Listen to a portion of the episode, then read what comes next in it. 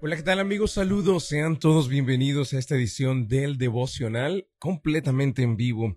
Oigan, en el día de hoy quiero compartir con ustedes lo que está escrito en el libro de Filipenses capítulo número 4 y el versículo 7 donde dicen, así experimentarán la paz de Dios que supera todo lo que podemos entender.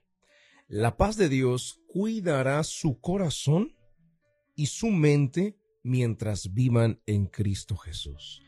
Queridos amigos, el título del devocional el día de hoy es Dios cuida el corazón.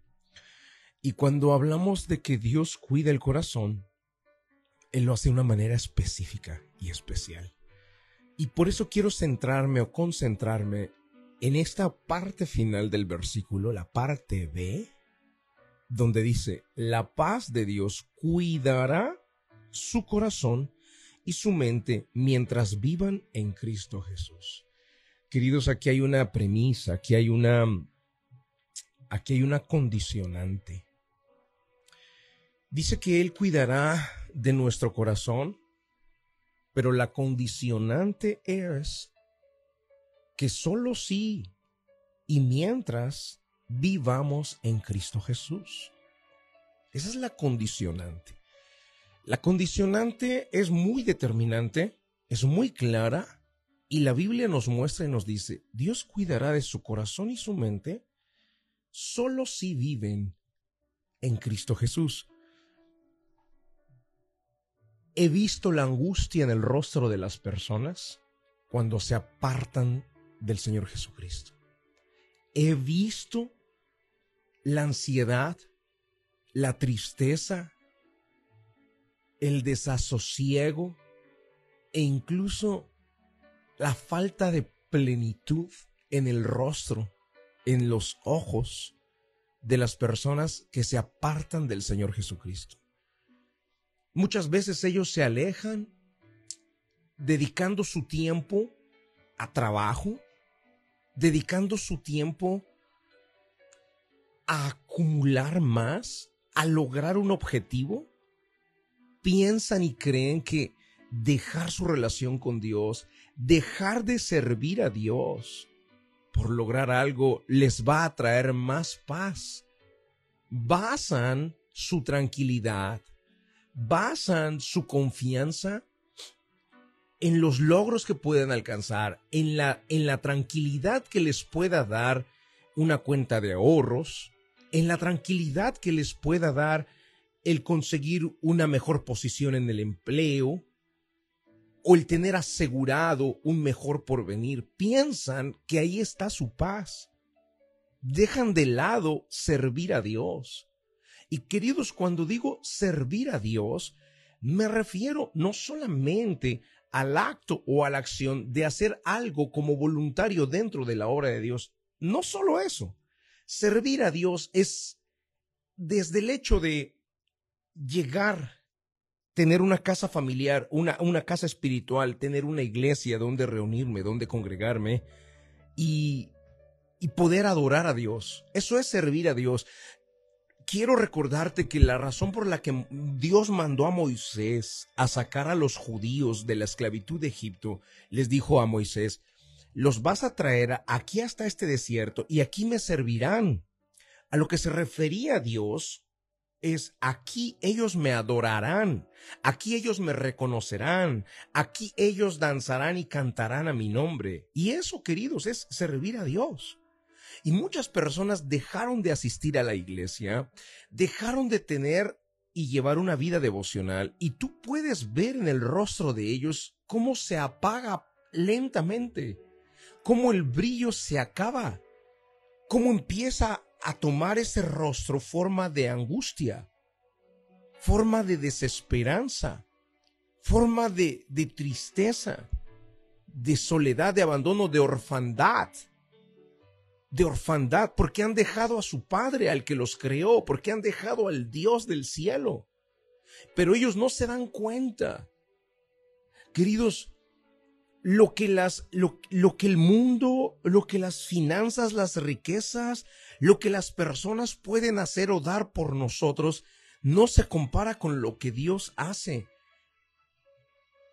la única manera de experimentar la paz verdadera es cuando Dios cuida nuestro corazón. Y para que Él cuide nuestro corazón con esa paz, nuestra mente y nuestro corazón, hay una condicionante. Y la condicionante es muy clara y Él nos las deja por escrito. La condicionante es, yo cuidaré del corazón de ustedes y de su mente mientras vivan en Cristo Jesús. De otra manera es imposible. Y hoy yo creo que Dios está permitiendo que tú leas esto, que tú escuches esto, que tú medites en esto, porque de alguna manera somos tentados a dejar de servir a Dios, a dejar de buscarlo. Y juntamente con nosotros nuestra generación, nuestros hijos, nuestra familia.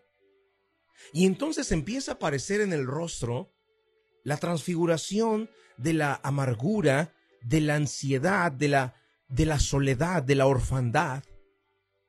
Y no encontramos paz. Las personas no pueden dormir tranquilos.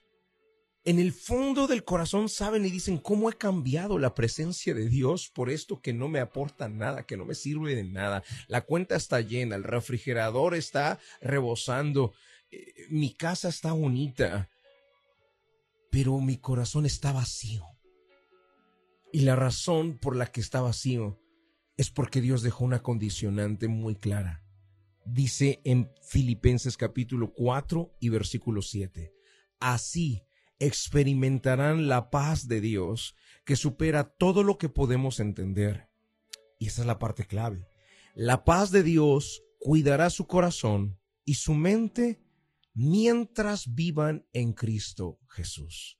Queridos, vamos al momento de la oración y vamos a agradecerle por la oportunidad que nos da de leerle a Él, de comer del, del maná, del pan de cada día y de poder servirle juntamente con nuestras familias. La oración es un medio de acercarnos al autor de la vida. Ponga su mano en su corazón.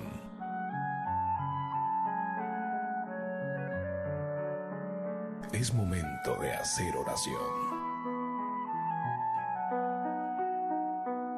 Vamos a hablar con Dios.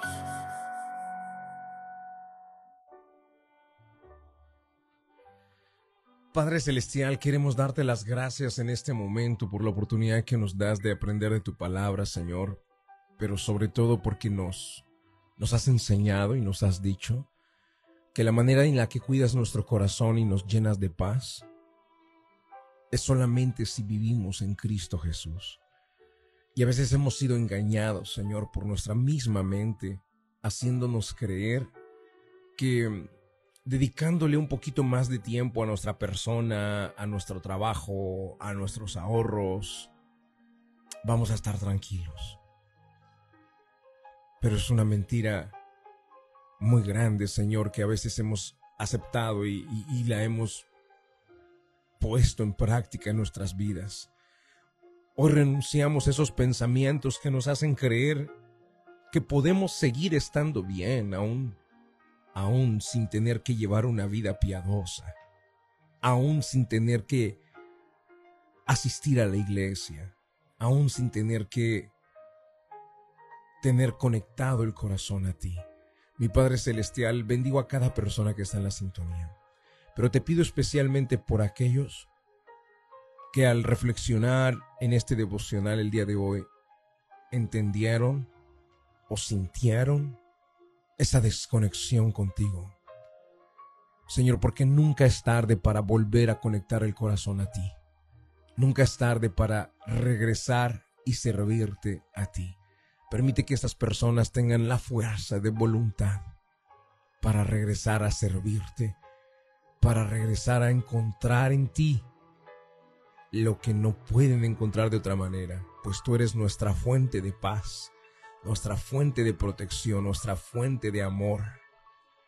Y tú eres una fuente inagotable, nunca te agotas, una paz que nunca se acaba un amor que nunca se acaba, un cuidado, una protección que nunca se acaba.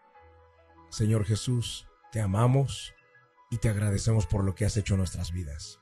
Gracias Padre Celestial, oramos en el nombre de Jesús de Nazaret. Amén y amén. Queridos amigos, gracias por estar en la sintonía. Qué alegría me da el saber que ustedes están haciendo estos devocionales y que al hacerlo juntamente conmigo estamos creciendo.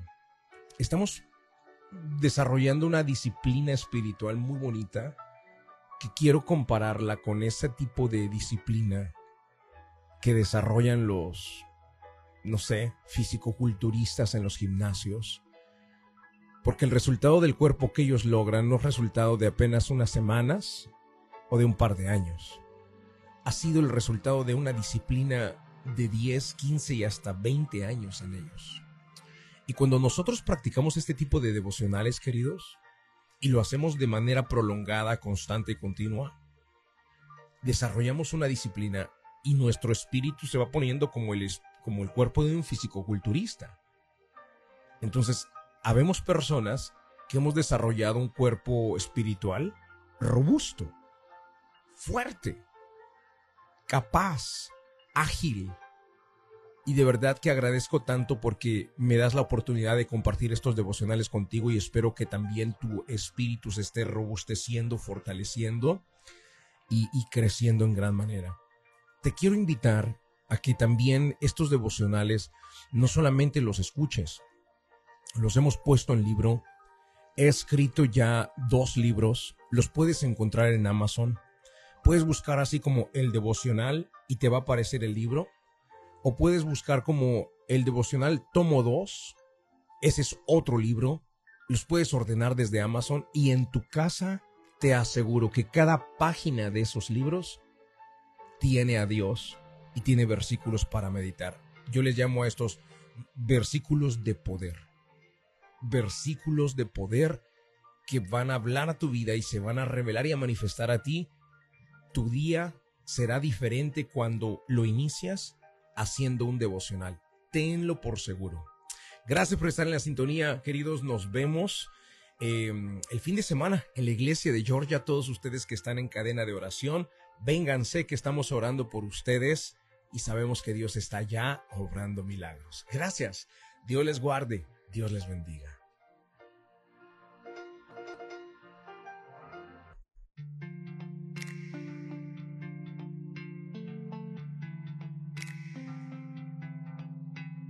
Anoche llegaste